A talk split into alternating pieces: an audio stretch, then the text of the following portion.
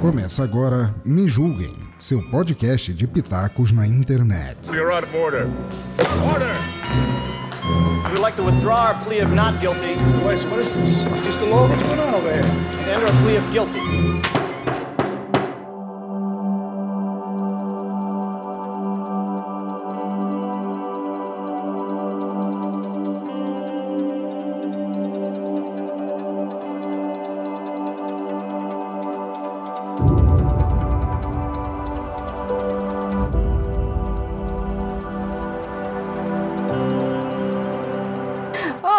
Pessoas lindas e maravilhosas, tudo bem com vocês? Eu sou a Cristiane Navarro, no mais um Me Julguem Podcast.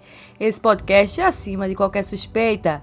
Antes de começarmos, queria pedir a colaboração, o amor e a atenção de vocês para que nós continu continuarmos esse projeto do Me Julguem Podcast. Faça doação no Padrim e no PicPay. Se vocês não quiserem que esse projeto acabe, porque está muito difícil continuar com o Me Julguem e pandemia, vocês sabem. Enfim, agora que já falamos dos nossos comerciais, logo na entrada, sim, para você ouvir. Quem sabe nos ajudar a partir de dois reais aí, eu acho que dois, dois e cinquenta vocês podem estar nos ajudando. Hoje, na nossa bancada, meu lado direito, a minha querida, excelentíssima, ela, ela que deu uma sumida aí por excesso de carga de trabalho, é a Lica Moon, se apresente maravilhosa. Olá, meus amores, tudo bem com vocês? Ah, aqui de novo, Lika Moon, viva! Depois de ser espizinhada, sugada e destruída pela, pela mão do Estado. Estou aqui, né? Eu sou professora, né? Então a gente, quem é professor sabe, segura aí com a gente. Quem tá trabalhando, quem é professor e tá trabalhando na pandemia, virou podcaster, youtuber, é, Blogueirinho. não, a gente virou técnico de TI, youtuber, podcaster, editor de áudio, editor de vídeo.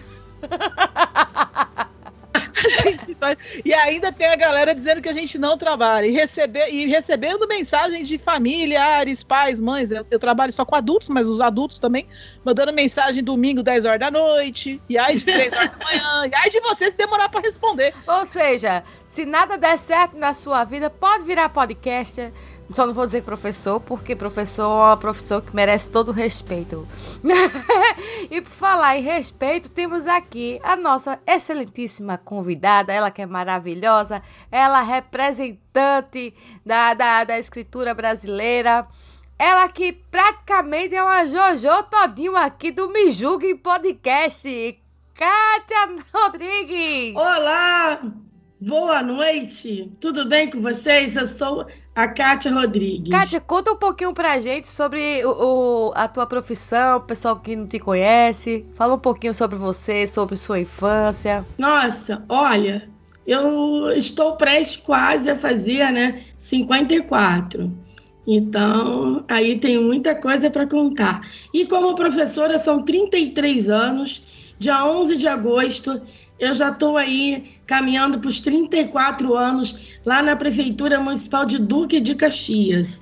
Quem é que conhece Duque de Caxias no Rio de Janeiro? Eu acho que muita gente, né? Foi lá que eu nasci, lá na terra de Tenório Cavalcante.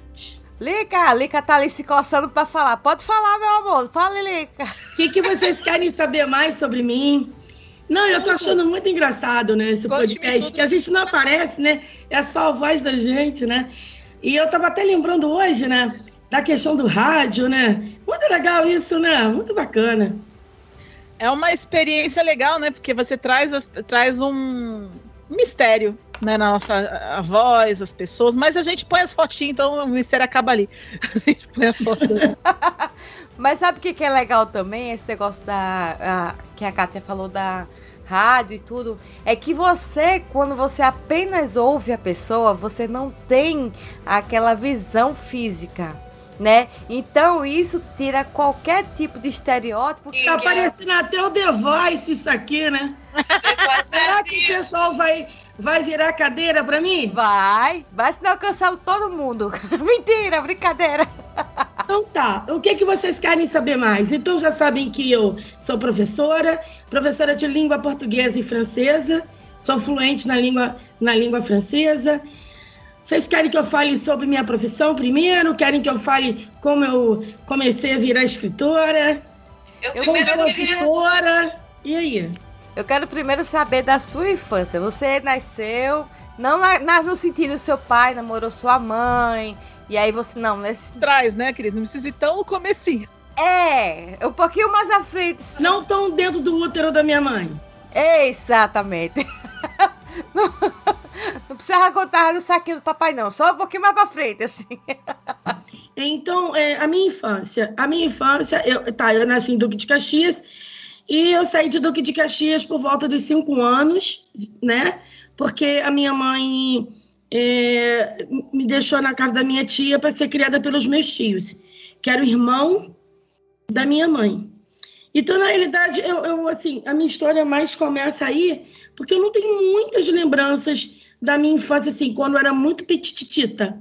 Então, eu tenho mais é, lembranças de quando eu fui morar em Higienópolis, no Rio de Janeiro, ali perto da Democráticos. Não sei se é, quem, é, quem aí é do Rio de Janeiro vai saber. Então, eu fui lá para casa dos meus tios, foi lá que eu comecei a minha alfabetização.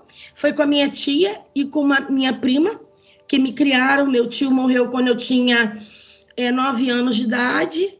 Então, eu- a minha lembrança de, de formação, de valores, começou. é, Eu, eu me lembro que ela começou aí com meus tios, que eu aprendi a ler, escrever. Foi minha tia que me iniciou a leitura. Então, eu gosto muito, ei meninas, de relembrar isso, porque de alguma forma ou outra foi minha tia que me que me, me incentivou de um lado e me desincentivou de outro a questão da leitura e da escrita, né? Porque a minha tia era branca, né?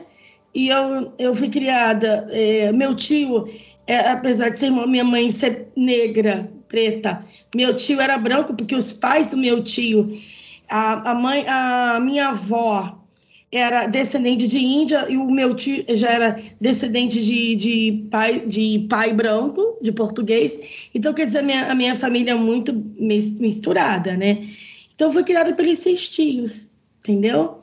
Então, basicamente, eu fui criada mais por uma família branca do que negra, né? Eu, isso, eu acho que influenciou muito em algumas coisas, é, com relação a muitas coisas, né? Eu também vi muitos preconceitos, é, assim, bem lado, né? Ao meu lado, porque a, minha- a família da minha tia era branca, entendeu? É isso. É, Isso influenciou e influencia até hoje, né? né? Na escrita, em alguns traumas que a gente também traz da infância, da questão do preconceito, da gente lutar por isso, né? É bem, é bem por aí.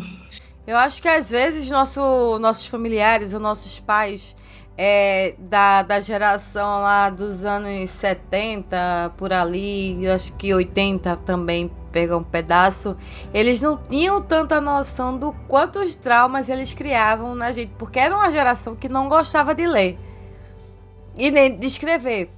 É, pelo menos eu, por exemplo, eu, eu hoje eu tenho uma dificuldade, não me orgulho de falar isso, estou tentando tirar esse trauma meu, porém eu tenho uma dificuldade de, de ler, porque o que que acontece? Quando a gente brigava, era, era o, o pau comia pro lado de lá e o pau comia pro lado de cá, ou seja, com os irmãos, né? O pai era, no- no- era nos dois juntos, não tinha esse negócio de saber quem tá certo e quem tá errado, apanhava os dois.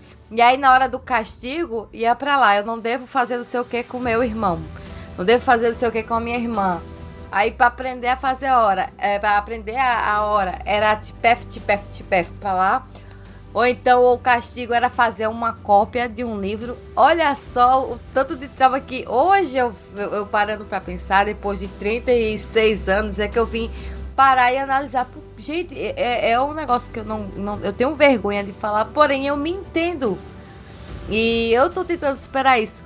Talvez, eu não sei se, se é a mesma coisa que, te, que, que, que você, Kátia, que te incentivou, que foi a, a, a tia que incentivou e, e ao mesmo tempo des, des- tirou esse incentivo de ti. Não sei se seria a mesma história ou algo parecido, ou não sei. Sim, então deixa eu te falar duas coisas, Cris. Eu acho que nós não devamos ter é, vergonha de contar as nossas experiências. Não. As nossas experiências, essas vivências, elas servem para a gente estar tá debatendo e para a gente estar tá refletindo sobre isso. Então, por exemplo, eu lhe digo, ao mesmo tempo que a minha tia, é, tipo assim, ela me incentivou a leitura, ela comprava muito esses almanaques, eu, e por causa disso, eu levei, é, eu levei para a fase adulta essa questão de gostar muito de história em quadrinhos. A minha tia fazia eu ler um livro, e depois ela não tinha um grau de letramento é grande, não. Ela fazia responder tudo. Mas isso me incentivou a gostar de ler. E eu gosto de ler por causa disso, porque eu, eu, eu era uma, uma menina, eu era muito levada, mas eu também era muito curiosa. Eu sempre fui muito curiosa. Eu acho que isso eu trouxe, eu trouxe comigo isso da questão de ser curiosa, da questão de gostar de aprender. Então isso tudo foi bom para mim. Mas quando eu disse que ela, ela, ela, ela, ela ela me cerceou da questão, porque ela disse uma vez que eu gostava de escrever, tinha aqueles cadernos de poesia. Ela virou para mim e falou assim: Ah, poeta morre de fome. Então eu guardei aquilo para mim, a questão de querer ser escritora, de, de querer escrever. Isso é, lá na minha adolescência. Mas aí o que, que eu fiz? Eu guardei isso para mim. Eu falo em todas as lives é, que eu faço, eu guardei isso para mim. Eu guardei esse sonho então, hoje, depois dos 50, já com quase 54, que eu fui incentivada por uma outra pessoa que se chama Rosiana Murray, é uma escritora muito famosa. Maravilhosa. E ela, ela, ela para mim, é uma diva, é, eu a chamo de La Mère de la Poesia. Para mim, ela é a mãe da poesia, minha mãe, e ela diz que eu sou que eu sou a filhada dela, ela é minha madrinha. Então, com ela, ela me incentivou a voltar a escrever de novo. Então, hoje eu agradeço a Deus e a ela por hoje eu estar me tornando escritora, porque eu sempre digo que eu acho que eu ainda não sou escritora. Eu, quando eu digo isso, eu falo, ah, você escreve. Não, eu acho que eu estou em processo, eu estou me construindo. Eu acho que o, o escritor tem questão de estilo, ele vai se encontrando também é, é, naquilo é, que, da, das coisas que ele gosta mais de escrever ou de ler. Alguém perguntou no outro dia: Ah, mas eu não escrevo. Eu não gosto muito de, de ler romance, eu gosto desse tipo é, de, de leitura ou esse gênero. Eu falei, gente, gostar é, é, de um tipo de leitura, né? Porque você não gosta de ler livros de romance, você não é um leitor. Você é leitor daquilo de que você gosta de ler. Por exemplo, eu também tenho as minhas preferências. Eu gosto mais de poesia e poema de conto. Eu não sou muito chegada a ler romances. Por causa disso, eu não sou uma leitora. Então, são questões, Cristiane, que vai te levando. E realmente, eu, eu, assim, eu concordo com você nessa questão que no nosso tempo, eu não sei quantos anos você tem, 36. mas eu vejo que não. Oi? 36. Ah, você é muito mais nova que eu. Então você não é tão contemporânea. Então, é, no meu tempo mesmo. E outra coisa, a escrita era muito usada como castigo. Gente, eu era para odiar escrever. Sabe por quê? Porque eu era muito levada. Eu tinha que escrever mil vezes. Não, eu nunca falei isso em live, não, é a primeira vez, né? Não devo, não devo fazer isso, não devo fazer aquilo, porque eu era levadíssima. Então, é, então a escrita para mim não deveria ser um prazer, né? Porque o dedo doía, né, gente? Escrever livro, ninguém mais faz isso. Não faz, não, papai e mamãe não façam. E sabe o que a gente fazia para pra trollar o, o, pai e a mãe, que eles pensavam que a gente ia passar um monte de tempo lá, a gente escrevia não, não, não, não, não, não, um embaixo da uma coluna de não, outra coluna de devo, faz, outra coluna de fazer e outra coluna não sei o quê. Gente, eu fazia isso. Não, não, não. Todo não, mundo não, fazia. Não, se a letra tivesse ruim, a minha tia fazia eu escrever tudo de novo. Então não era para gostar de escrever. Eu vou contar um trauma meu então, assim, porque eu também tive, eu tive uma, é, eu tive uma felicidade muito grande de ter a, uma mãe que teve uma escrita, é, uma, é, uma alfabetização no, na, na, sua época normal, mas por conta de problemas de família, minha avó ficou doente, e eles acharam que era uma boa ideia pegar uma menina de 9 anos e colocar para tirar da escola para cuidar da, avó, da mãe de quase 50, porque minha mãe é aquela raspa do tacho. Aquele monte de adulto, né?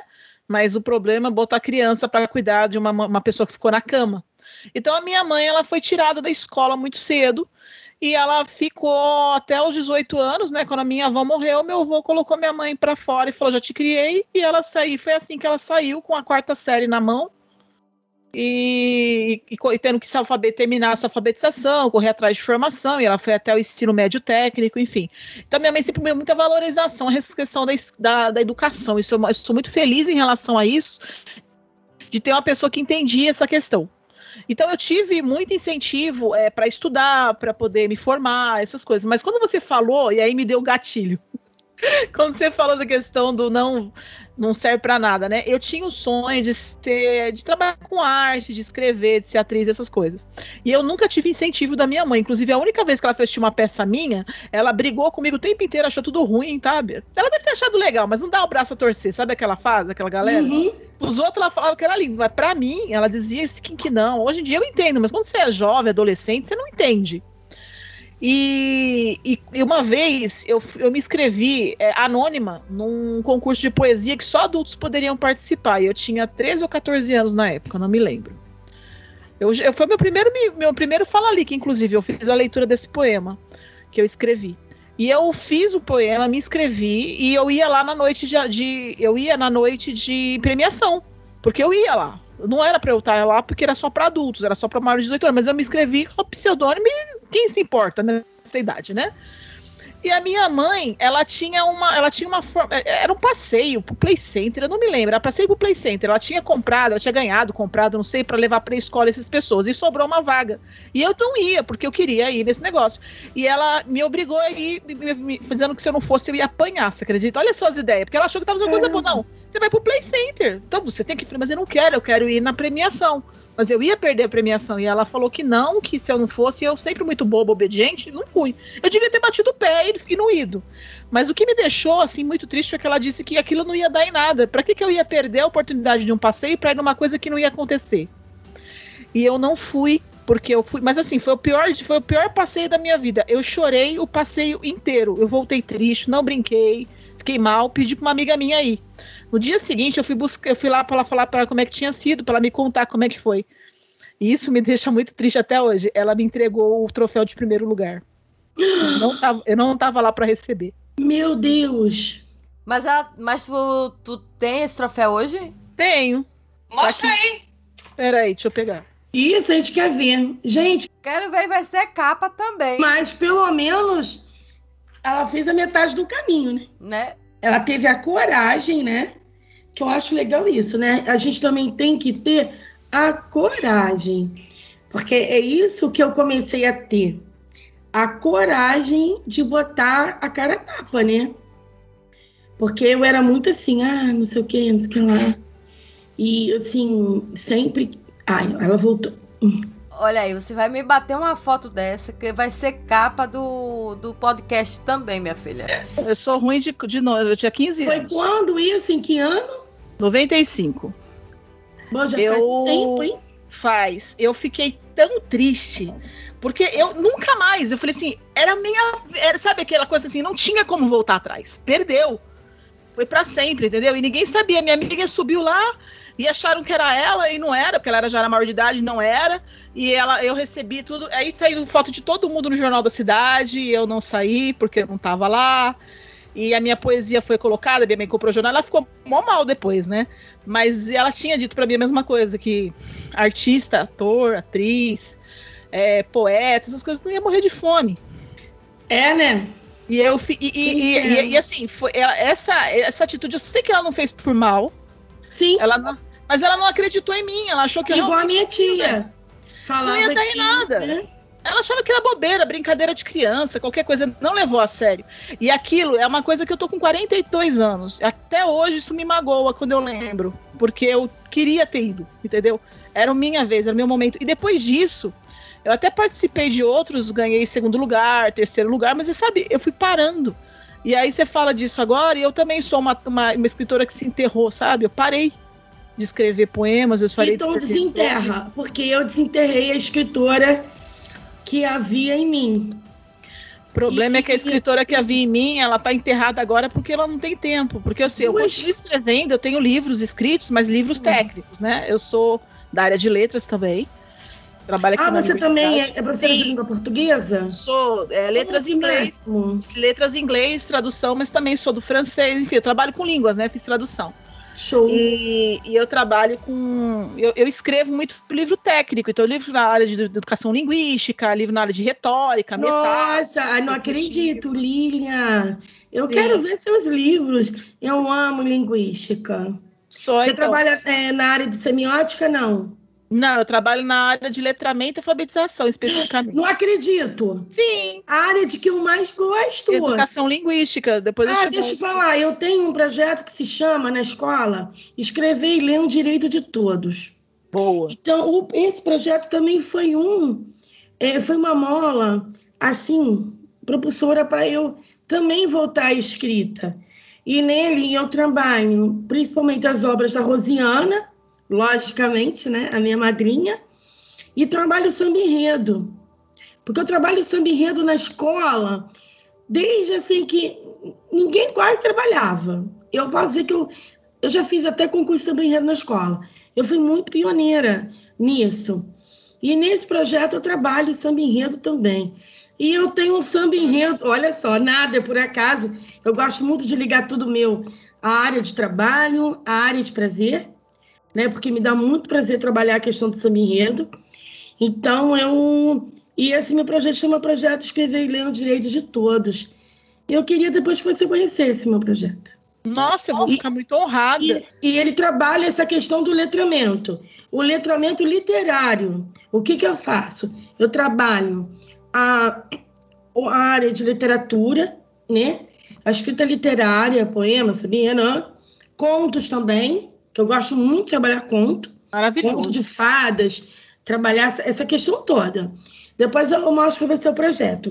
Então, eu trabalho essa questão pautado. Meu trabalho é, é bem embasado, tá? Eu trabalhei 10 anos na Secretaria Municipal de Educação de Duque de Caxias. Então, eu trago essa vivência também da costa do teórica. Uhum. E eu gosto muito de olhar a, que- a questão da teoria da prática. Para mim, não existe prática sem teoria e teoria sem prática. E isso foi, é um outro também, uma outra polêmica, essa questão do trabalho, de que tem muita gente tem muita teoria, mas tem prática, não tem, tem muita prática, mas tem uma teoria. Então, acho que eu, eu tentei casar, é um, fazer um casamento produtivo entre a questão teórica, né, a questão da prática, né, e trabalhar um, fazer um trabalho de língua portuguesa, um trabalho de ensino produtivo. É, uma coisa que eu, que eu penso bastante, assim, eu fui é, professora, né, desde, eu sou pedagoga também, então eu fui professora, fiz magistério, enfim. Eu, Uhum. fui prof- eu sou professora, eu sou professora, entendeu? Eu tenho tradução Sim. como profissão, tudo, mas eu sou professora, eu gosto de ser professora, eu tenho orgulho de ser professora. Eu sempre falo para meus alunos, orgulhem-se da profissão de vocês, não Eu deixem também amo ser que professora. ninguém eu gosto. diminua a sua profissão. Nós não somos coitados, nós não, Sim, não. nós não ganha, não. A gente tem que lutar pelos nossos direitos, mas assim, a gente não ganha tão mal assim. O pessoal fala, a gente ganha mal. Eu falo, não, eu nunca vi professor passar fome. A gente, eu- eu- pelo menos a gente tem uma profissão abençoada, porque eu nunca vi. A gente precisa lutar pelos nossos direitos, precisa lutar pela valorização, isso é verdade. Sim, Mas somos dignos e temos uma profissão decente, maravilhosa, incrível, que eu acho que façam letras. Né? Aquelas assim, propaganda, façam licenciatura, façam letras. a Ah, minha tia, né, como ela me criou, ela, então ela, ela teve uma, uma assim, eh, como é que eu posso falar? Até esqueci a palavra, me ajudem, por favor. Quando eu fico meio nervosa, as palavras fogem. Aqui a gente tá conversando entre amigos, não se preocupe. Fala. A minha tia falou, falou, falou uma coisa para mim muito certa, Lilian. E eu falo para minha, pra minha filha. Quando ela falou para mim que eu fizesse a formação de professores, né? Porque eu não queria ser professora, não. Eu comecei a amar minha profissão na prática quando eu fui lá para a sala de aula. Como dizem, né? É meio, meio cor local, mas no chão da escola, né? Todo mundo gosta muito de dar esse termo no chão da escola. É que eu aprendi a ser professora. Então a minha tia falava: é, faça formação de professores que você não vai, nunca vai ficar sem trabalho e sem emprego. E ela tinha razão. Não fica Ela não mesmo. estava errada, não. ela não Nunca estava fiquei errada, não. desempregada. Eu Ai, nunca fiquei, nunca E fiquei eu agradeço muito a ela por ter feito o meu normal. Eu fiz uma formação é, é, é, na escola Carmela Dutra, Escola Normal Carmela Dutra, em Madureira. Não sei se quem conhece. Eu fiz depois o ERG, então eu devo muito a minha formação desde lá do, do primário, passando pelo, pelo ensino normal, eu tive excelentes professores. Então, a minha eu... formação, eu posso dedicar a eles na faculdade também. Então, ser dizer... professor, a gente tem, como você falou, tem, tem que continuar é, lutando pela nossa valorização. Porque sem professor, ninguém é ninguém. Ninguém é nada. Eu vou dizer uma coisa, a minha formação na escola, escola normal, magistério, para quem não sabe, é a mesma coisa. Até a formação de professores pedagogos antigamente, antes da, da, nova, da nova LDB, né, 96, 92 96, é isso, né? Eu sei, eu sou ruim de número, gente. O quê? Mas é a, a, a, a, nova LDB, a de 96, que instituiu que o professor pedagogo deveria ter ensino, é, seria somente pedagogo com ensino superior. Mas aí, até então, a gente tinha 71, né, que era 7692/71, que era a legislação a LDB que regia e que dizia que sim, que os professores eles poderiam ter ensino médio e foi nessa formação que tanto eu quanto a nossa convidada ela é, uhum nossa convidada se formou, né? Então, tanto normal quanto magistério são a mesma coisa. Mas eu vou te dizer, o meu magistério foi muito melhor do que a minha pedagogia. E assim, e me deu uma base de vivência de trabalho de sala de aula para eu trabalhar com o meu com o meu curso superior que foi letras, né, o primeiro. É incrível. E eu vou dizer uma coisa, é, a gente, como profissional, como professor dessa área, é, profissional da sala de aula, você falou da questão da prática e da, da teoria e da prática, eu tive essa experiência de sala de aula por 15 anos antes de ir para a universidade. Hoje em dia eu leciono na universidade pública aqui em Goiás, no estado, na estadual. Ah, você é de Goiás? Não, eu sou de São Paulo. Eu só vim parar aqui porque eu passei no concurso. Aham, tá. Passei no concurso e vim parar aqui. Entendeu? Você trabalha em qual, em qual, universidade? Na Universidade Estadual de Goiás, Campus Iporá. Maravilhoso. Inclusive, a propaganda, melhor curso de letras do estado de Goiás. Olha, me convida um dia para ir na sua faculdade. Uhum. Olha, assim que a gente tiver a possibilidade de termos novamente, né, a, o ensino a, a, presencial, nós temos um, um congresso nacional que está parado por conta da pandemia. Uhum. A gente pensou em fazer ele online, mas como está muito puxado para a gente, uhum. infelizmente, a gente está trabalhando muito, né? Não sim. estamos conseguindo desenvolver esse projeto, mas sim, você é uma, nossa, incrível assim ter uma convidada dessa para falar no congresso com a gente. Ai, nossa, eu que me sinto assim muito lisonjeada, senhor. Nossa. Ah, eu queria, queria colocar, Lica, aqui, ó. E também online, né? Se a gente não consegue trazer a pessoa aqui, pelo menos a voz e a carinha a gente consegue para os nossos Ai, alunos. Ai, Lilian, nossa, a gente vai conversar muito. Não, a nossa... Gente, eu babo, eu babo mesmo quem, quem sabe muito de linguística, estuda muito linguística, porque eu sou muito apaixonada. Kátia, você tem que entender o seguinte, não, a gente não pode perder essas oportunidades. E o bom da gente dessa área é que a gente é humilde, né? A gente, a gente, a gente vai por, por pela, só com o dinheiro do coisa. Em outras áreas, vou dizer assim, é uhum. é verdade. Em outras áreas a galera só vai se pagar cachê. A gente não tem esse dinheiro. A gente, o máximo que a gente consegue é lutar muito para conseguir a passagem aérea, as coisas. E o pessoal vem, a gente conseguiu trazer gente muito legal para cá. E é um lugar, assim, é no interior de Goiás, é um lugar que não teria essa oportunidade. Então, ouvir vozes, mesmo que seja agora online, que agora, com essa questão da pandemia, foi ruim, mas foi bom por o lado de que melhorou muito a condição. Então, a gente consegue, por exemplo, trazer você pra gente, sem necessariamente precisar deslocar a pessoa toda, mas trazer o seu conhecimento, a sua vivência. Lembra que você falou, e eu, eu falo na tecla? Sim. Eu fui professora por 15 anos. E de sala de aula, de ensino, educação básica. Né?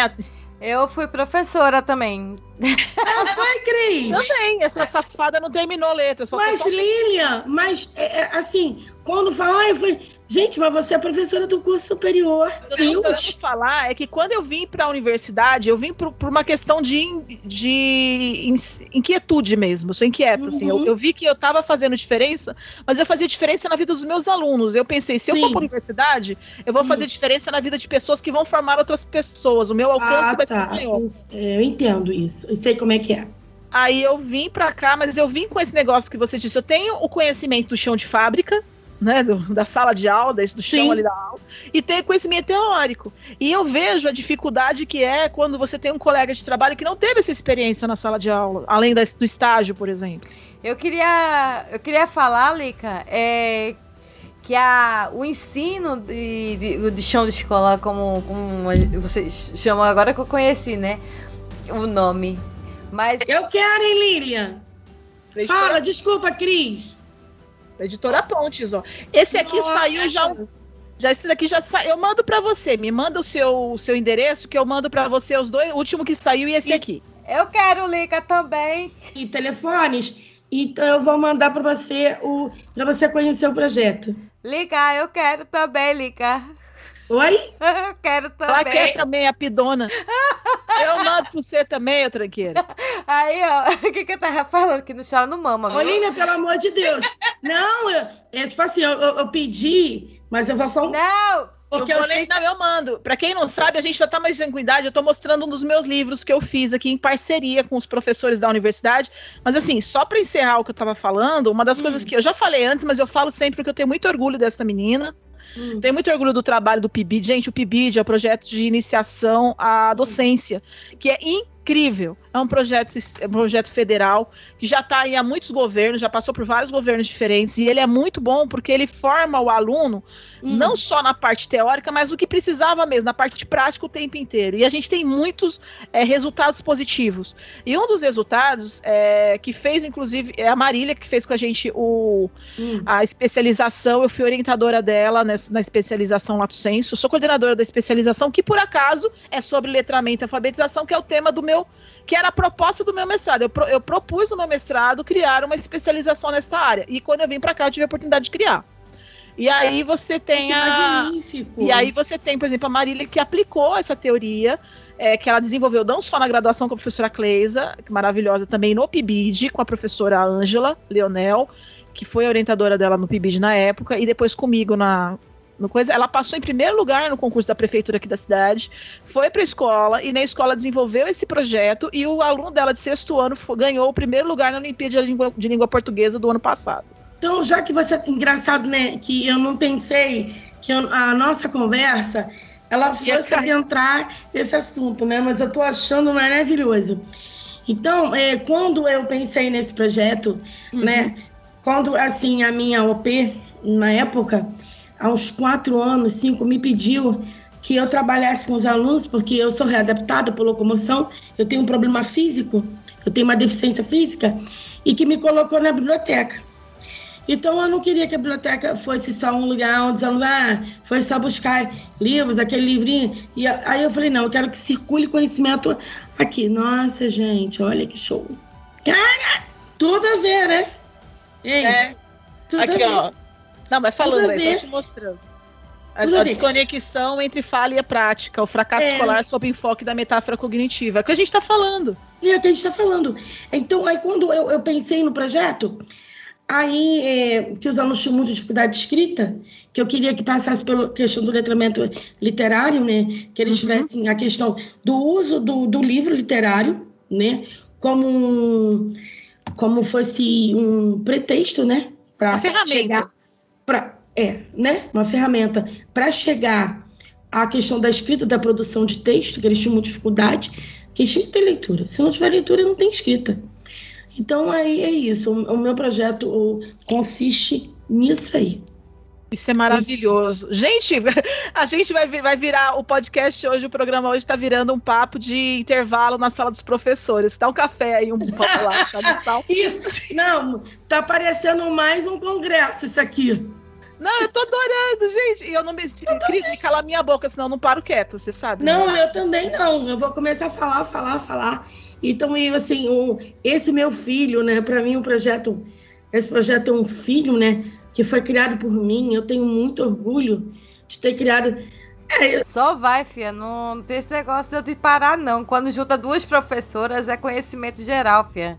Tô aqui só de espectadora. Tô de aluna hoje. Então é isso. Então esse é meu filho, é um orgulho. E quando eu falo sobre ele, né? Os olhos ele brilham, é, é? Ele é o fruto, né? Da- das minhas vivências, das, né, de tudo, né? Da, das minhas leituras. Então ele é o fruto mesmo de um trabalho de uma vida, né? Como profissional. Eu acho que do professor, todo projeto a gente fala com brilho nos olhos. Ele pode ser um projeto grandioso, com grandes resultados, ou com pequenos resultados, Sim. não importa. É, quando a gente coloca o nosso projeto em prática, a gente. Porque as pessoas têm que entender o seguinte: nós, professores, trabalhamos com vidas. Então, a gente pode alcançar muitas vidas, a gente pode alcançar poucas vidas, mas a gente mudar uma vida já é o suficiente. Então, o professor, o, o pagamento do professor é aquele olhinho, sabe? É, você trabalhou, você foi normal, você já trabalhou com alfabetização? Primeira, primeiro ano? Traba eu trabalhei alfabetização no, no, no, nos primeiros anos, cinco anos, foram cinco anos consecutivos. Eu também. Sem experiência nenhuma, né? Ah, a gente joga a gente lá e a gente faz o nosso melhor, mas a gente vai para lá. Aí você, e vai ser engraçado, você vai entender o que eu digo. O que eu disse, a gente não é alfabetizador, a gente se descobre alfabetizador. Nem todo Sim. mundo é. Nem todo mundo que faz pedagogia, por exemplo, tem o dom da alfabetização, mas tem gente que, por acaso, parece que Deus falou: olha, serás alfabetizador. Pim! Ali eu acho que é o lugar onde eu mais senti esse, essa gratidão pela, pela, pela minha profissão. Quando você vê, porque você sabe, né? A criança aprende, gente, a criança aprende a ler e escrever, não é na hora, é em algum momento, assim. Às vezes ela vai para casa sem saber ler e escrever e volta na segunda-feira lendo. Você não sabe Sim. em que momento isso aconteceu. Ela tem aquele, o aquele clique. estalo que a gente chama de estalo, né? Mas então... você vê o aluno se desenvolvendo, você vê que o teu trabalho está tendo aquilo, tem um aquilo dá uma adrenalina, aquilo ali é a minha, aquilo ali é a minha droga, entendeu? Quando eu vejo que o aluno conseguiu, que ele está melhorando, que ele está escrevendo, e isso você traz para a universidade. Você traz às vezes alunos, como a gente é um curso que fica no interior, ele não tem muita, muita concorrência, às vezes às vezes a gente consegue que pessoas com mais dificuldade conseguem consigam passar no vestibular. Às vezes na primeira, segunda, terceira chamada, não importa. Lá a pessoa entra. E isso é importante. Porque quando, às vezes ela chega aqui, e a gente já teve casos de pessoas assim que vieram com uma alfabetização de adultos muito deficitária, com dificuldade de leitura, entendeu? E quando você propõe para a pessoa, vamos, vamos fazer uma tem que ter um olhar humanizado. Vamos fazer aula de reforço, vem, vem fora do horário, a gente senta com ela, vai fazer um trabalho de reforço para ela acompanhar as aulas. E quando você chega lá no final do curso, essa pessoa passa nos primeiros lugares num concurso estadual de um outro estado, sabe? Aqui no estado do Mato Grosso, aconteceu com essa uhum. pessoa.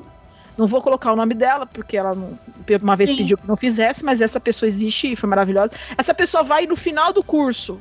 Ela demorou mais tempo para terminar? Demorou, demorou, demorou em seis anos, mas ela vai, peça um concurso e passa ela vai, sabe, faz um, uma, uma prova pro mestrado e entra. E aí você vê como a pessoa entrou e depois como saiu. Gente, é isso, que é sobre isso. E a quando gente você... trabalha com os anos, é, com os anos finais, quando a gente trabalha com os anos finais, uhum. então eu já tive experiência assim é, na escola, de, porque se eu, assim, se o meu projeto fosse um projeto em que ele fosse inserido numa escola, eu queria trabalhar é, o sexto ano, os anos, o ano né, que o aluno sai do quinto para o sexto, e o nono. Por que eu te digo isso? Porque o sexto, ele está vindo de uma outra vivência e eu posso começar com ele a trabalhar né, do jeito que eu quero. E o nono, a minha preocupação, por que o nono? Porque é, esse aluno vai para uma outra escola. Então, eu pre preciso prepará-lo para o ensino médio uhum. para ele ter é, uma escrita, é, pelo menos para ele aprender é, a, a formar um texto, né? Ele ter, aprender a estrutura de um, de um texto e ter vivências de, de gêneros textuais, né? Que muitas vezes ele não tem. Então essa essa é a minha preocupação, essa foi a minha preocupação no início do projeto. Mas depois a escola vai me colocando só só onde tem turmas sobrando, porque eu não sou não sou regente. Então, tem algumas coisas no projeto que, para funcionar do jeito que eu quero, né, que eu queria como fosse, ele teria que passar por aí, por essas questões. Ou trabalharia só o início, os sextos anos, né? Ou trabalharia só os nonos anos. Que aí era, era a minha preocupação de como, será, como é que está esse aluno aí formando um texto? Será que ele sabe diferenciar um texto narrativo disso, daquilo? Cris, Se você quiser cortar aí, você corta, porque senão a gente fica aqui falando, falando, falando, falando. Pode falar, eu tô aqui só de, de ouvinte, só tô meditando. Então é isso, tá? Então eu, eu, eu- esse amor que eu tenho por esse projeto é por causa disso. A- o Eu quero muito ler o seu era, projeto. era a preocupação é de como esses alunos estão escrevendo, como eu estou estruturando esses textos, e por que, que o aluno sai, então, sai do, do nono ano sem saber formar um texto, gente. Olha, eu não só quero. Pra mim, isso é até perigoso, né? Então, assim, eu quero aproveitar, porque eu sou dessas, eu sou muito cara de pau e peço mesmo. Quero aproveitar não só para ler o seu projeto que você ofereceu, mas se você permitir que a gente utilize o seu projeto no PIBID, que faça o desenvolvimento de pesquisa na área, porque não só com aí, mas se você permitir que a gente aplique por aqui também. Né, faça a divulgação, porque, gente, eu tô, eu tô encantada. E dá para fazer adaptações. A gente tem a questão do samba no Rio de Janeiro, que pode ser trazido para cá, mas também pode ser trazido para o regional daqui também. Aí, né, eu tenho que fazer trabalhar. propaganda, né? Que ainda É. vai- eu passei por uma eliminatória que eu pensei que não, que não ia conseguir. Eram 51 sambas, eu fiquei entre os 26. Opa! Isso foi uma é, felicidade enorme. É o Samba 49, que, né, a gente tá aí trabalhando, fazendo propaganda dele, né? É tipo assim, né? Eu sou uma pessoa que não, eu, não, eu não crio muita expectativa. Então a gente pode criar até cachorro, menos expectativa.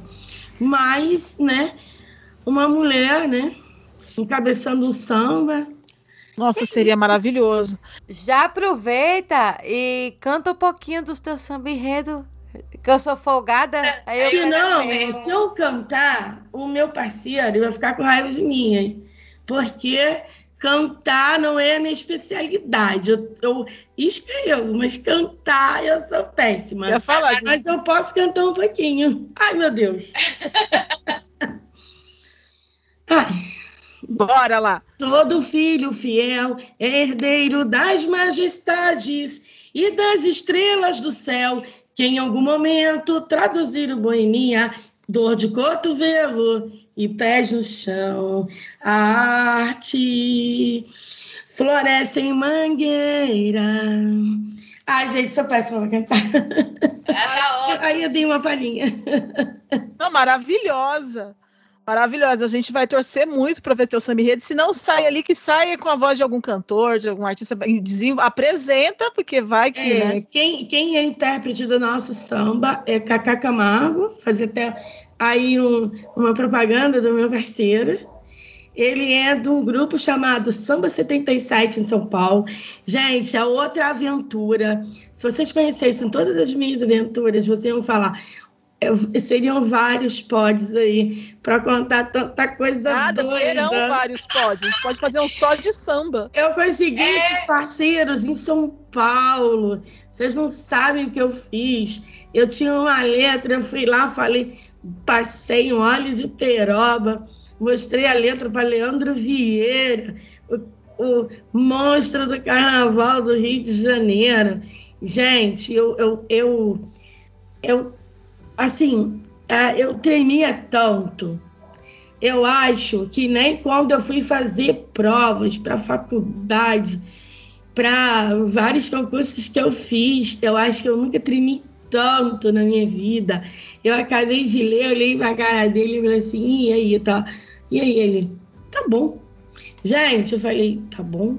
Será que tá bom mesmo? Ele tá falando me agradar? Não é possível.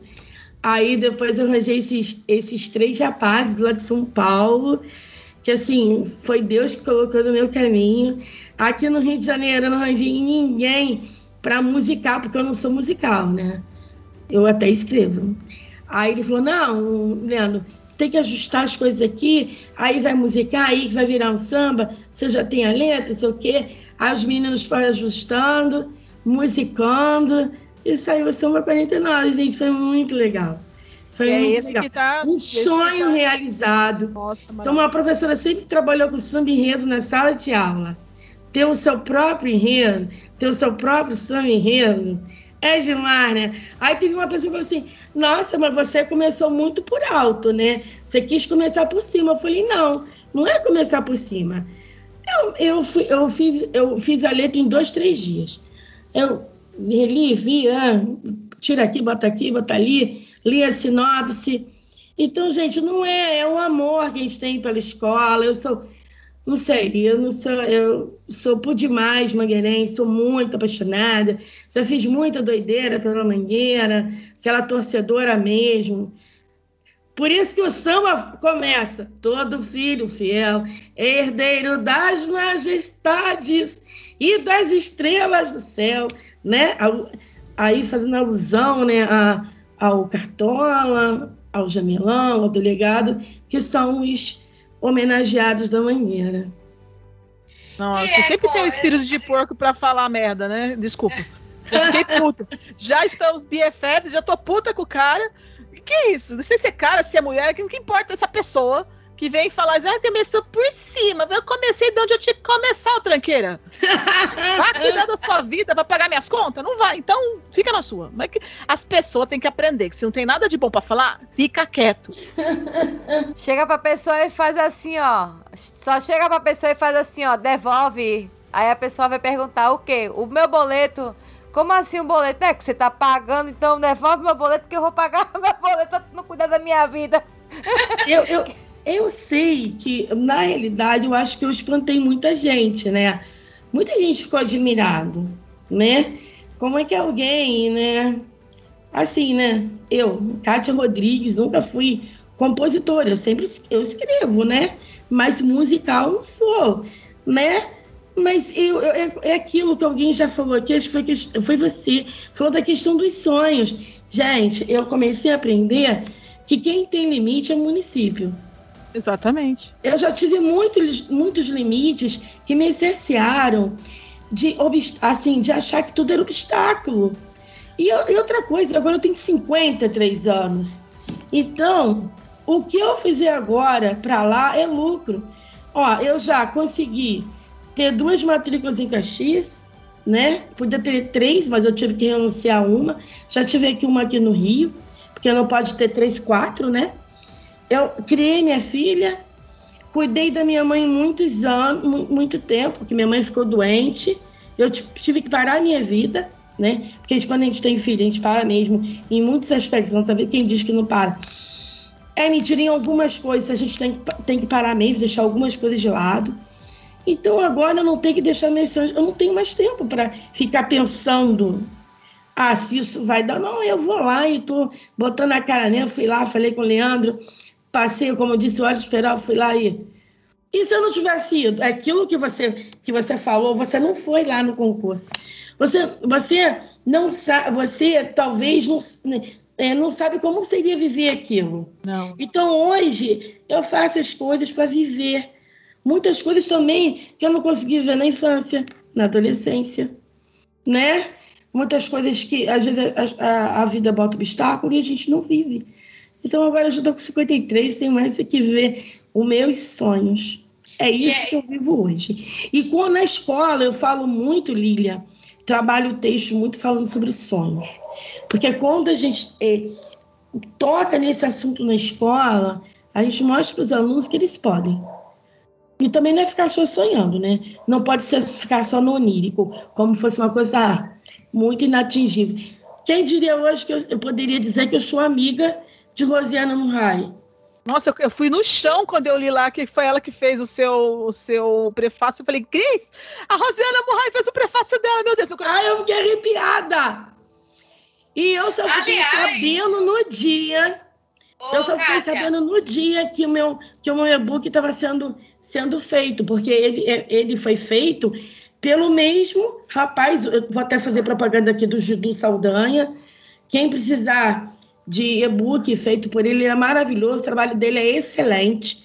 Eu fiquei dois dias praticamente, ele ficou dois dias praticamente assim, livres para mim. Nós ficamos um dia inteiro fazendo. Enquanto não saiu do jeito que eu queria, tipo, tudo certinho, né? que professor de língua portuguesa tem essa chatice, né? A gente vê um defeito aqui, um defeito ali, né? Defeito que eu digo é de questão de escrita, faltando uma letra. Faltando... Gente, ele é maravilhoso. Você viu o meu book, Lilian? Tô com ele aberto aqui. Ele é lindo, né? Ele é lindo. Ele é lindo. Ser prefaciado. Quando eu, quando eu vi Eu feliz de doer que a Rosiana quer me matar do coração. Mais feliz com o e-book já pronto, praticamente, ou com o prefácio. Gente, para tudo. Sério, eu quase passei mal. Aproveitar e chamar ela para participar aqui da, com a gente no podcast. Se um dia ela tiver oportunidade, a gente, a gente é assim, sabe? A gente convida, hum. vai que a pessoa aceita, né? Porque ou não, a gente já tem muito. É que a gente, é uma pessoa maravilhosa. É só que eu preciso me preparar e tomar remédio para pressão, porque eu vou passar mal. Oh, essa, essa, essa mulher, Kátia, ela, quando eu trouxe um convidado, eu disse: eu tenho um convidado especial para hoje. Aí ela fez todo convidado especial. Eu digo, claro que é. Só que esse aqui você vai cair de costas, minha filha. Aí ela fez. Ninguém vai me. Ninguém, ninguém, ninguém me dá pra cair de costa, não, Cris. Aí eu digo, tá bom. Aí quando eu trouxe o, o André Abujanra pra aqui, ela quase infartou, ela começou a gaguejar. Eu digo, é isso que eu sentia no começo das entrevistas. Eu tive um ataque quando eu entrei, porque eu cheguei atrasada é. e entrei na ligação, tinha a cara do André Abujan. Eu falei, oi? Meu assim? Deus! Está aqui. Falei, gente, não, todo convidado é maravilhoso, mas quando você cresce. Porque o Abu Janra, ele é aquele cara que cresceu é, musicando a minha infância. Então, quando você traz uma pessoa que tem uma, uma carga de importância desse nível, não é que assim, todos são importantes, eu admiro demais os nossos convidados, eles são incríveis, vocês são maravilhosos, mas de repente você trouxe uma pessoa que tinha uma referência afetiva tão grande que eu fiquei eu demorei uns 10 eu pedi 10 minutos, eu preciso de um tempo. não, e ele é de uma humildade, o Abujan, a Lilia tá aqui para não deixar mentir, que eu errei o sobrenome dele, porque, para variar, que isso é uma, uma marca minha, se eu não errar o nome de alguém, não sou eu. Aí, é, ele me ajudando a, a pronunciar o nome dele, agora eu já sei. Mas olha, ele foi numa humildade ele com calma, toda calma, paciência. E eu ficando nervosa, ele calma. Aí fazia assim, a bujanra, me ensinando. Mas é, uma, é que quando eu digo isso é porque assim, às vezes a pessoa vê é, como é que se um artista com uma, com uma cara mais fechada assim, sabe? Mais com uma cara de mal. E por trás dele é a maior, é o maior. Ursinho! É! Tipo, teve, teve. Agora tem convidados também, assim, que, que na frente das câmeras, eu tô falando de, de famosos, tá, gente? É, é, que, que na frente das câmeras é a maior simpatia, não sei o que. Quando foi na gravação, a gente teve que dar uma maquiada ali, porque eu, era totalmente assim, sabe? Uma soberba. Aí a gente, aí quando a pessoa sai na edição, milagre da edição acontece. então, aí o Mavic entra de console e tudo e faz acontecer. Mas você sabe que gosto bastante? É trazer, por exemplo, esse, esse tipo de vivência e ter esse bate-papo que, por exemplo, a gente veio para falar do seu livro e a gente não começou a falar do Não, a gente, nós fomos, como eu falei, a gente foi adentrando numa coisa e a gente, e, e a gente começou gostoso. a conversar, hein, Lilia? Parecia mesmo que a gente já se conhece há muito tempo. Ai, a gente começou. É muito gostoso quando a gente quando a gente fala de um local assim, né? Que é, é, é prazeroso. Gente. Não é só um local de conhecimento. É um, é, é um local que dá prazer da gente é falar amor. sobre ele. Porque se deixar, eu também vou falando, entendeu? É, eu sou bem perigosa, que eu falo muito. Professora de português já tá aí. É, é, é para falar muito, vem o nome na, no dicionário, vem lá, professor de português, é isso. Não, e a minha a filha ganha fala assim. É que ela não tá aqui, né? a gente ganha a... pra falar? A minha filha fala assim, muito agora, né? A minha mãe, onde ela vai agora, ela fala do livro dela, ela fala, ah, eu não tenho uma marca também, né?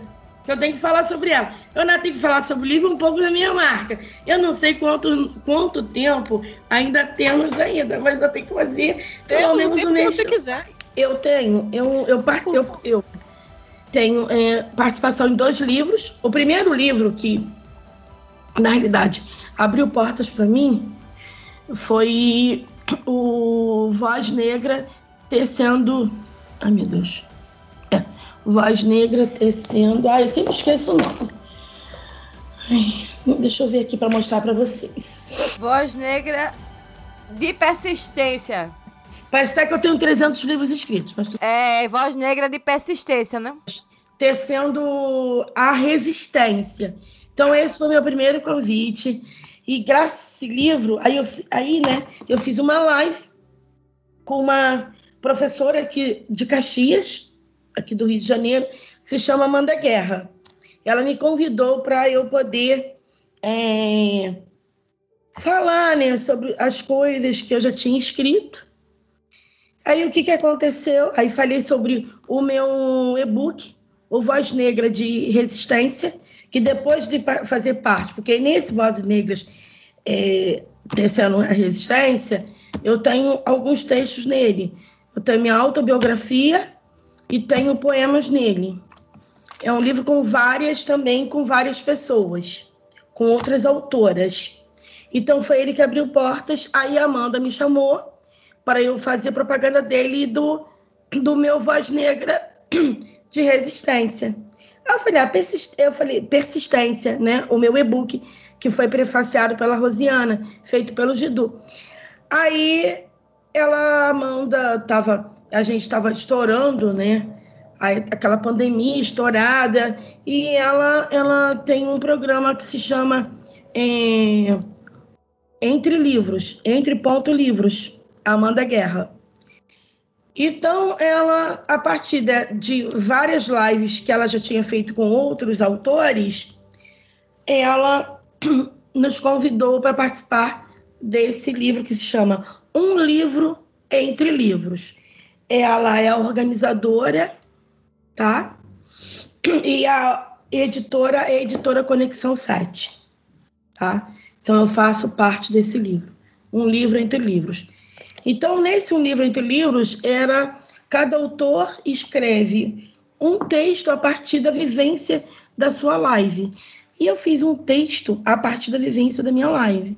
Então, nele eu botei um, eu chamo esse texto um pouco de cadinho, texto cadinho. Ele não é nem autobiográfico, ele não é nem teórico, ele nem é poético, mas ele é um pouco de cada coisa. Eu coloquei nele basicamente o que nós conversamos.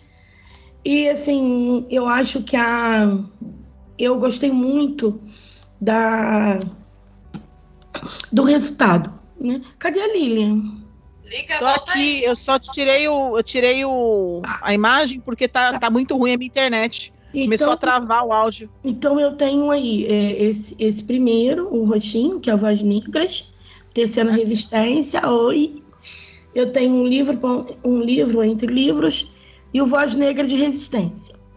Mas, se Deus quiser, eu tenho certeza que Deus vai, vai querer, eu vou ter outras, mais duas outras novidades, que eu não vou contar ainda, porque eu não gosto de falar coisas ainda que não foram feitas.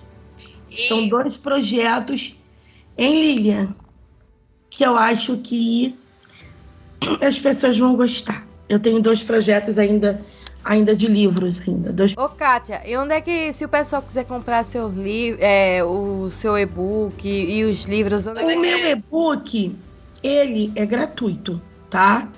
Sei. Então você vai com ele tá lá no YouTube. Fazer a divulgação do seu e-book para os meus alunos, colocar, ah, divulgar no, no, link, de colocar lá no, no link do podcast para quem quiser ler, que é maravilhoso. Ah, obrigada. Você gostou, Lilian? Você gostou, Bastante. Adorei. Eu quero, eu quero falar dos poemas que temos aqui. É, eu tenho vários poemas aí, uhum. né? E tipo assim, eu tenho, eu não vou dizer que eu tenho uma obra vasta que eu não tenho, não. Entendeu? Mas eu, eu, eu busco, sempre quando eu escrevo, escrever uma coisa com consistência e, e para as pessoas refletirem. Por isso que eu, eu sempre fui muito eu tive uma identidade muito grande com Rosiana. Porque a gente não basta, eu, eu sempre eu sempre gosto de escrever não só pela questão estética, mas para que as pessoas reflitam sobre aquilo que a gente está falando, sobre aquilo que a gente está escrevendo. Cada poema meu tem, tem uma história por trás, entendeu? E agora eu, eu, eu sinto que eu estou mais, muito mais madura para escrita quando a Rosiana leu, ela falou: Kátia, os seus poemas são muito profundos. né? Aí eu pensei assim, então não adianta a quantidade também, né? Que adianta a qualidade, não. né? Logicamente, às vezes, como você falou, às vezes a gente não tem tempo muito para escrita. A gente para para escrever, né? Às vezes não tem esse tempo. Mas é bom também, Kátia, que às vezes dá um intervalo é, suficiente para você divulgar aquele seu material e, e aí dá tempo de nesse intervalo de divulgação dá tempo de você criar outro. É, tem outros artistas, por exemplo, que a, a velocidade deles de, de, produzir é muito rápida e isso dá um trabalho pro. pro pra, ah, meu Deus, como é? Assessoria deles, porque mal acaba um é, e, e, já começa outro. E às vezes eles, por exemplo, terminam um trabalho em 2006, por exemplo, só vai do, divulgar em 2015 pela velocidade de, de, de, produtos. Então, isso é bom, porque você tem o seu tempo. Enquanto você está produzindo um, o seu. O que você já produziu vai dar aquele tempo de, de lançamento e de conhecimento para. É, eu até queria produzir mais, né? Então agora eu tenho que mesmo que me planejar, porque eu tô com um projeto meio parado. Como eu falei, eu não vou falar porque ainda mas vai voltar para falar dele quando tiver pronto. Não, não. Agora ainda não, porque. Quando tiver pronto. Tá. Aí eu falo. Eu acho que as pessoas vão gostar. Vai sim. Uma coisa... Oi? Não, eu tô querendo falar. Eu, eu, eu, não consigo me segurar, assim. Você falou do seu, do seu livro, né? Do.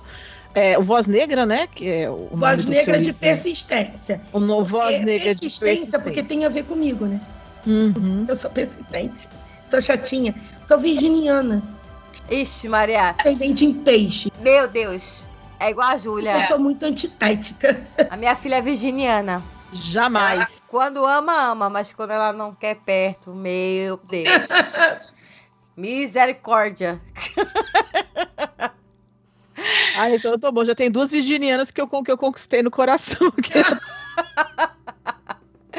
ah, eu sou de peixe. Ô, Kátia, me diz uma coisa, agora vamos falar um pouquinho da tua marca. Tu tem uma loja, né, de, de camisetas, de canecas, de produtos e prints personalizados, né? Eu ainda não tenho uma loja física, já. Mas, mas em, é, tem a, online, não é? É, no Instagram, no Facebook. É uma loja online. Em breve eu também tenho esse projeto de, de fazer um, um site, né? Eu, eu assim, eu, eu, como eu falei, eu sou, meio, eu sou virginiana, eu sou, tenho ascendente peixes. Acho que também, às vezes, a gente também tem que meio, meio que colocar o pé no chão, né? Então, eu gosto de fazer também as coisas bem pensadas, levar as coisas, né? É que eu tenho hoje muita coisa para pensar. Nada, né? Aí eu livro a divulgação. Eu tive que arranjar uma pessoa, um rapaz muito bom, muito legal, que está que tá trabalhando nas minhas redes sociais, está mudando um pouco a roupagem, porque isso foi preciso. Eu já também não estava dando muita conta. Ah, chega para outro lado, tira fora. Ele está fazendo isso para mim, está fazendo. Ele também, né? Entende mais dessas coisas, tecnologia, né? Eu não entendo. Então, eu, eu não tenho a loja física, mas eu tenho um Instagram. Eu tenho um Instagram que é da escritora Kátia Rodrigues e um Instagram que é o Tops do Samba.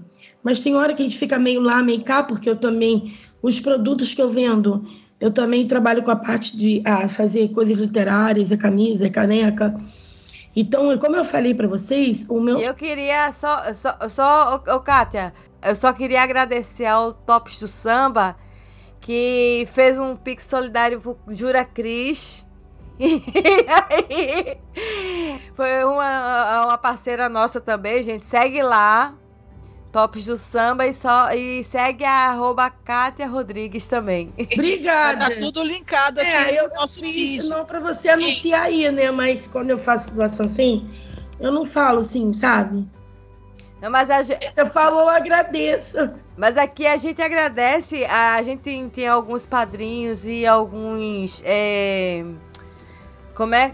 E alguns é, contribui de, de, do PicPay, do Padrim, e a gente, todo podcast, a gente faz questão de agradecer, que é o, o lá do Japão, o Sérgio Cabral, que é um dos nossos ouvintes, o Luciano Dias, que também é outro guerreiro lá de, de Curitiba, que de, deixa a gente chorando aos prantos com, com, com os depoimentos dele, pelo carinho dele. E você é mais uma nossa agora, que a gente tá, olha, colocando no colo dizendo é nossa. Quero falar do poema dela, eu não quero. Aí não, aí deixa eu acabar da Tops. A Tops Tá, samba, ela tem um ano e pouco. Gente, comigo tem muita história, não dá pra contar tudo. A Tops do Samba, na realidade, eu fui convidada para fazer parte. Aí as duas amigas desistiram. E eu fiquei assim, o que, que eu faço? Eu continuo ou fico?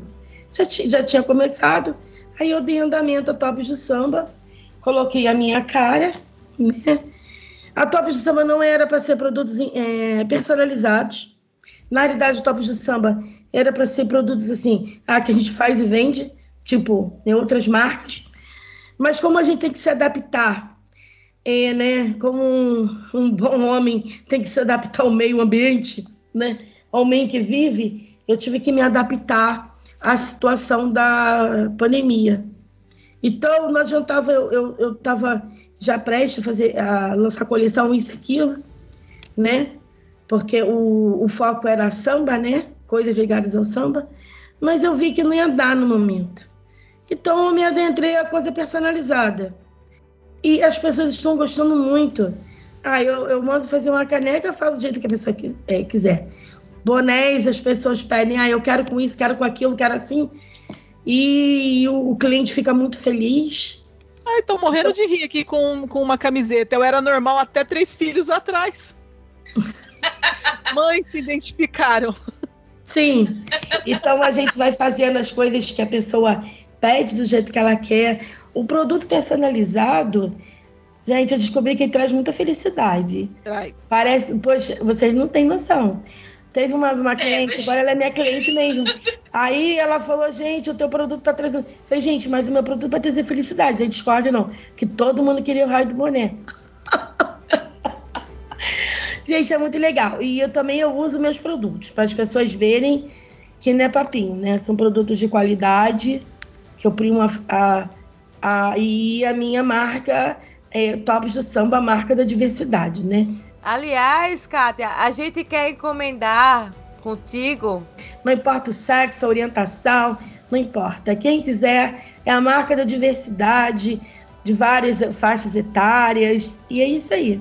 E é, tua, é, fica onde? Fica em São Paulo ou fica no Rio? Fica no Rio, né? Sou do Rio de Janeiro, como eu falei, eu não tenho loja física. Mas se precisar entregar ou enviar pro correio, Mando para outros lugares, a pessoa paga o frete, eu mando, do jeito que ela quiser. Olha aí, gente. Então vamos atrás lá. Vamos seguir a Kátia. Vamos pedir as canecas, as camisas. Você é do Rio de Janeiro, quer uma caneca do Mijuguem, uma camisa do Mijuguem, encomende pra Kátia. De Madureira, tá? Madureira, Madureira. Sim, olha só que coisa doida. Eu nasci em Duque de Caxias, trabalho lá também, né? Foi, outro, é, foi outra coisa da vida, percurso da vida. Aí moro em Madureira e sou mangueirense. E aí? Aí é uma mistura, é uma salada mista gostosa. Cara, né, fia? Até Porque carioca. minha tia era mangueirense, né? A minha tia que me criou, né? Que é um- é um- uma das mulheres que eu tenho o maior respeito, o maior amor do mundo por ela e pela minha prima que me criaram, Deise, Dilma. A minha tia era mangueirense. Nossa, ela me ensinou a amar a mangueira. Amar cartola, janelão. Meus amores, já estamos com uma hora e vinte já já. Fala, Aline. A Aline queria falar uma coisa. quero falar da poesia. Eu só Fala. quero falar dela. Depois a gente. pa- Não, eu, eu li todos os seus poemas. Eu achei eles maravilhosos. Mas teve um que, meu- que eu parei, que é o segundo poema do seu livro. Que é o Simplesmente Poética. Eu queria que você falasse rapidamente sobre ele. Se você me permite, eu posso ler ele para o pessoal? Claro que pode. Então tá, é simplesmente poética. Há dentro de mim a sede e a sede da poesia, que só será morta com palavras de tolerância, ora aleatórias, ora com amor. Com melindre ou sem pudor, com coragem, com luta, sem restrições, porque escrever é um ato metalinguístico. E eu me arrepiei com esta poesia. Eu queria que você falasse um pouco dela, assim, para a pessoa entender a pegada do seu livro, né? E que, nossa, eu, eu, eu fiquei apaixonada. É isso. Ai, muito obrigada. Quando a Rosana falou, nossa, seu livro é muito profundo. Falei, gente, que bom. Então, esse, esse era o objetivo, o meu objetivo da escrita é esse aí.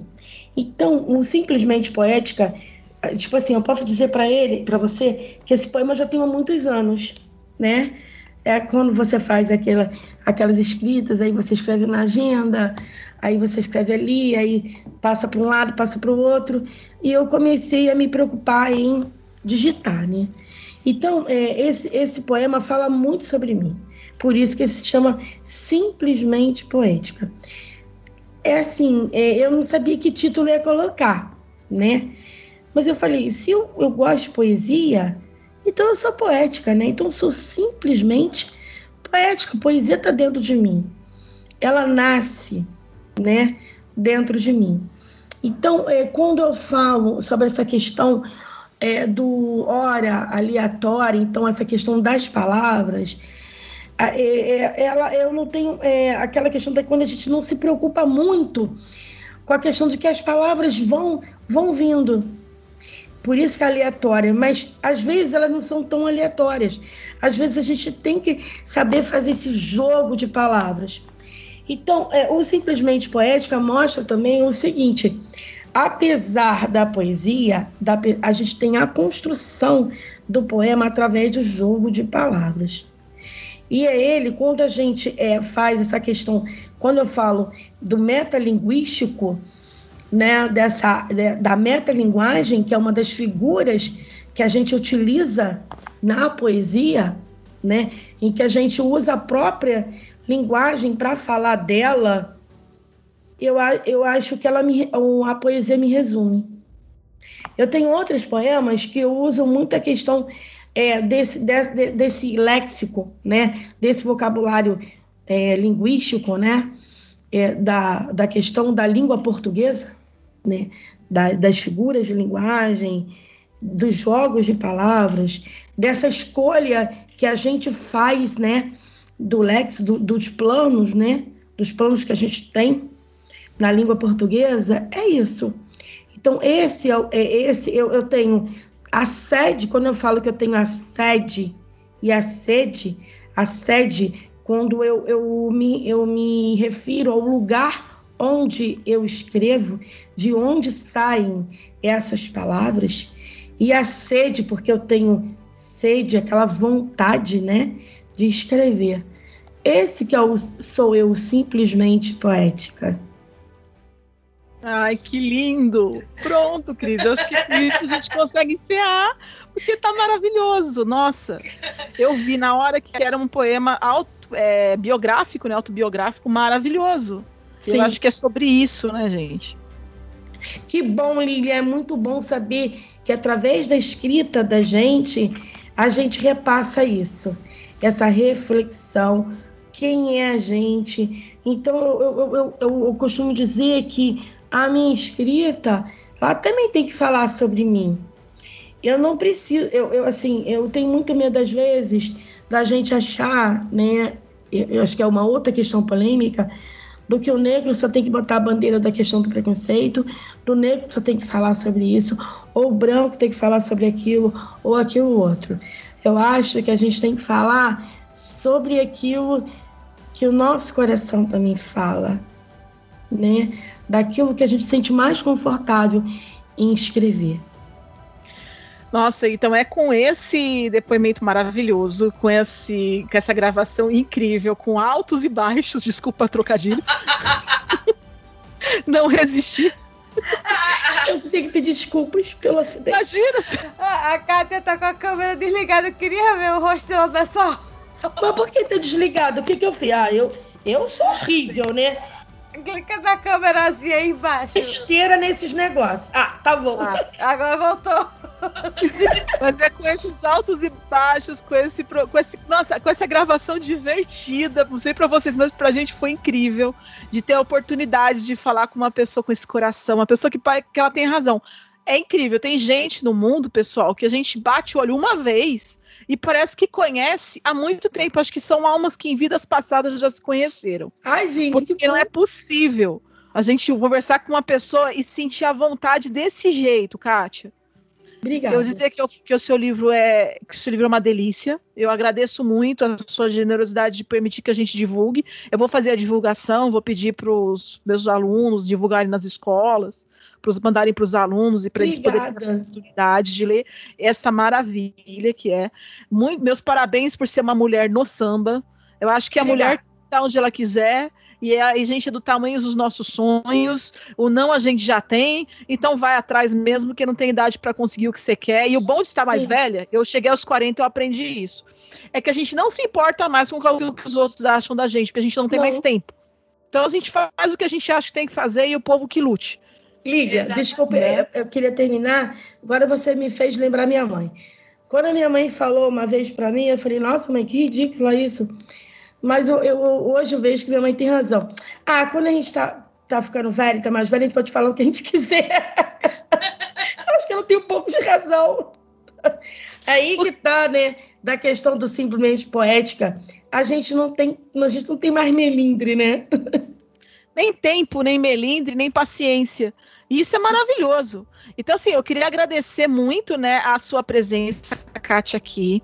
Dizer que eu vou deixar linkado a loja delas, redes sociais, Obrigada. livro também para o pessoal. Eu não sei como é que eu vou fazer o link do, do, do, livro, mas eu vou divulgar nas redes o, o link. Eu vou descobrir, gente. De um jeito ou de outro, eu vou descobrir como é que eu faço isso. Se não, a pessoa entra em contato com a gente no nosso e-mail, a gente divulga. Sim. Vamos dar o jeito de fazer isso daí acontecer. Que eu tenho aquela questão, né? vai passar o meu contato para você também. E vamos então, conversar nós na parte sempre estar aí. Eu, assim, eu queria dizer, eu posso agradecer ou a Cris já falou alguma coisa antes?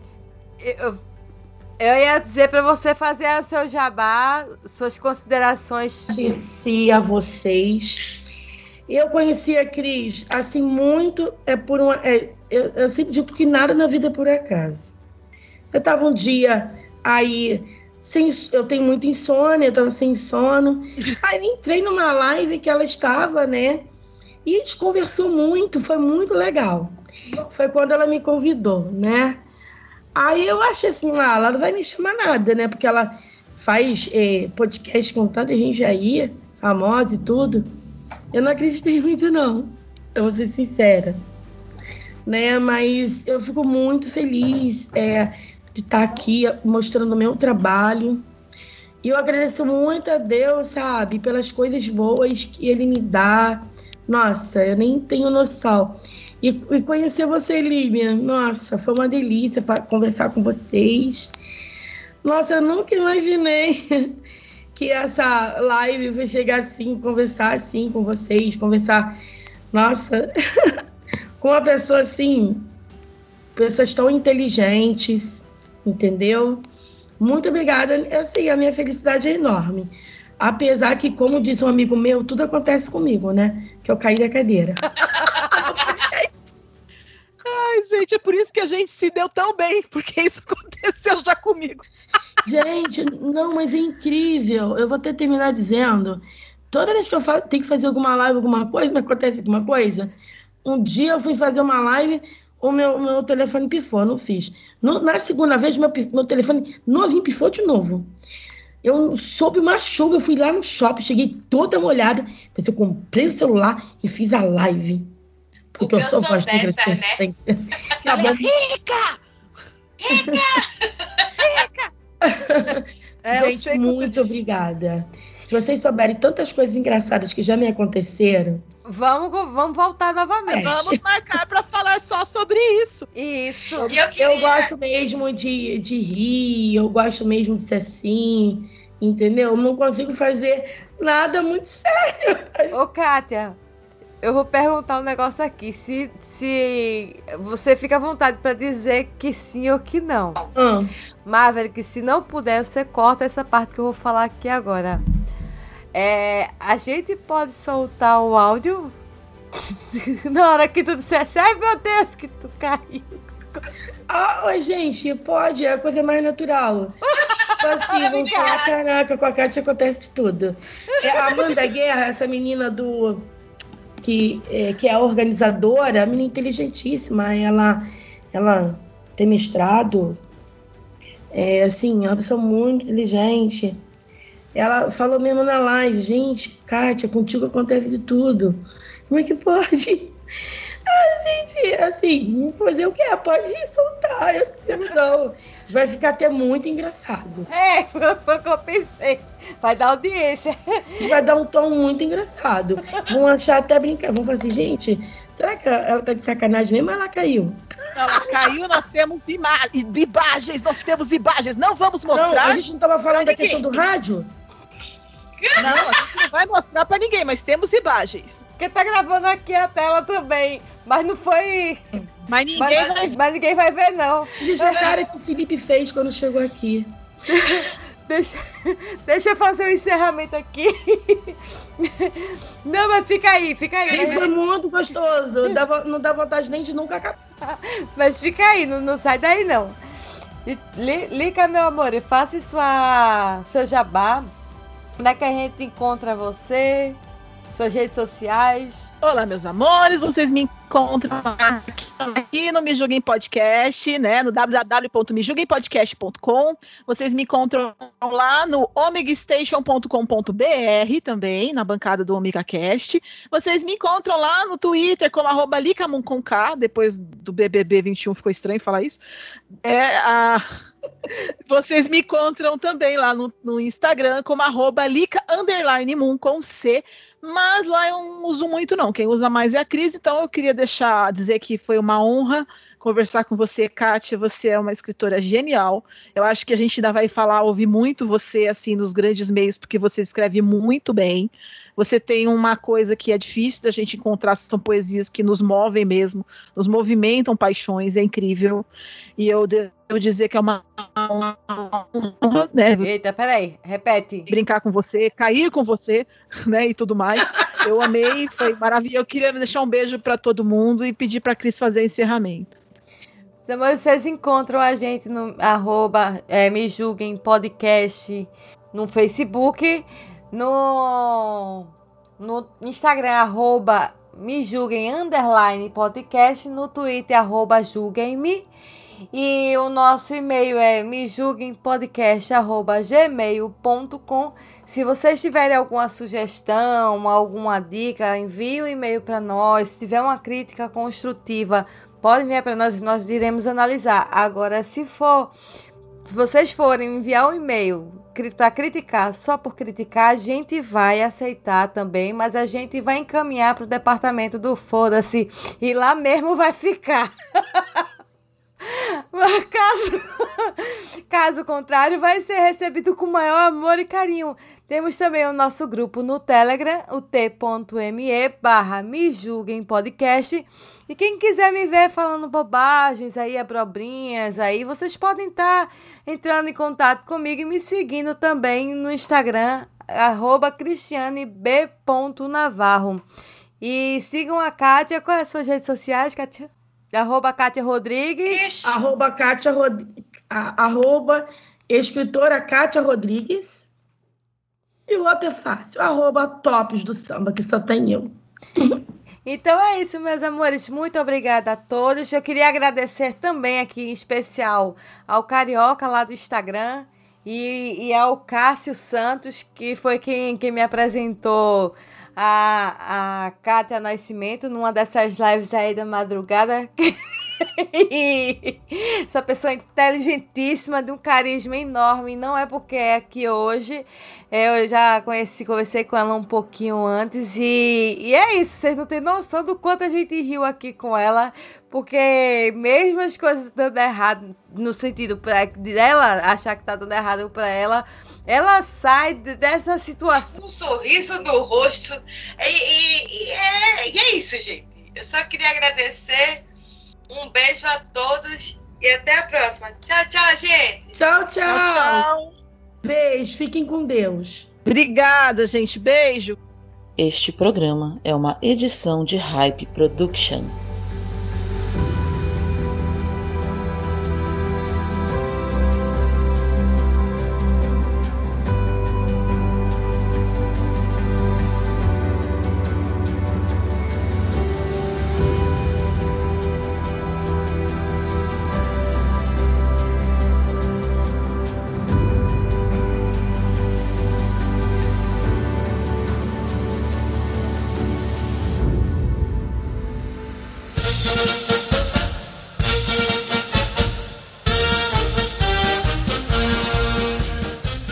2. Tomada 45. Vai, Cris. host. Hostei a Gravando. gente. Peraí, vou gravar separado aqui no Audacity. Esqueci. Fiquei falando. Esqueci de gravar. Seu microfone tá saindo pela entrada, pela saída do microfone mesmo? Tô. Tem Tô saindo- certeza? Ô, por quê? Tá com problema? Eu, de vez em quando eu escuto um retorno. Não, mas tá bom. Eu acho. Peraí, vou gravar. Um, dois, três, gravando. Não, eu apertei errado. Gente, eu estou bem idiota. Gravando. Meu Deus. Gravando. O, o Maverick sabe que eu sou. Tem dois, dois, duas mãos esquerdas pra mexer com tecnologia, mano. Sou horrível. Vai, Ai, eu também sou péssima. Vai pra Clapetes, isso. Take 3. Tomada 4. Não, eu, Eu, acho esse projeto extremamente. Eu acho extremamente relevante. O que eu tenho pensado muito, né? Eu Uhum. tenho. Eu, eu. Tá vazando a minha voz, né? Tá. O que, que eu faço agora? Não sei. Vê se o microfone tá direcionado. Meu microfone tá direcionado. Tô falar bem em cima aqui. Melhorou? Melhorou. Ótimo. Não tá Então. pegando do notebook, não, né? Não. Tá. É. Uma coisa que eu. Desculpa, Mavre, arruma aí. A magia da edição. Aí ele põe um não pra mim, safado. Take 1. Tomada 2. Porque quando eu falo do sobre projeto, é como se fosse o meu filho. Porque ele nasceu. Ih, peraí, gente. A bateria vai acabar. Peraí, pelo amor de. Deus. Não, tem problema. Quem nunca? Eu, eu sempre. Ai, meu Deus do céu. Eu me sinto rápido da estação. Eu, vou- eu conhecendo o Maverick, o Maverick vai fazer. Imagina o editor ouvindo isso. É, gente, a extensão. Não, é rápido, vai acabar. Ai, meu Jesus. Não vai ter nada não, isso aqui não vai caber aqui dentro não. O quê? A Vai, vem rápido. Cara, a extensão não vai ir rápido. Vai sim, minha filha. A gente tá no podcast. Isso é ao vivo. Não Ah, pode vir aqui dar um oi pra gente? Pronto? Vai sim, consigo. Passa rápida e rasteira. Pronto. Ô, Kátia, cadê a filhota? Tá aí? Consegui, gente. Cadê a A filhota- filhota pra dar um oi pra gente? Pronto, consegui. Esse podcast é muito animado. Ô, Kátia, cadê a filhota? Oi? A filhota. Ah, ela tá, ela tá lá no outro quarto, no quarto dela. E eu tô no meu. Ah, E eu tô aqui com duas sobrinhas. Só já estão aqui, já Ah, tá. semana.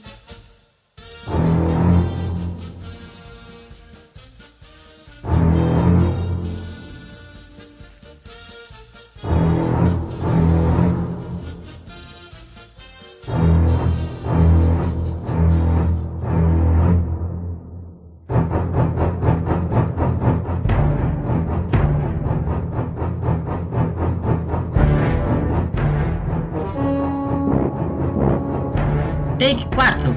Tomada 128. Ainda temos ainda, mas eu tenho que fazer pelo Temos o menos tempo um que você quiser.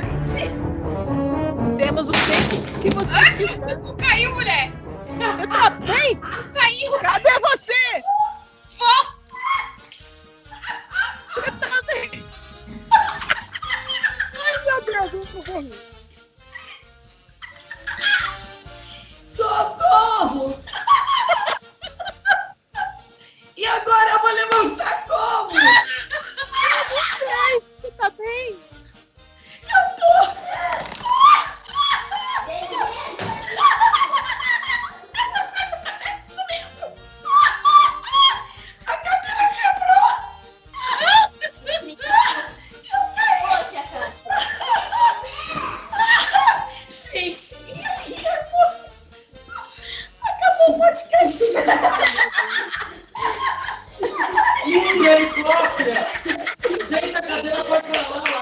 Take. Ah, gente, já cansei, né?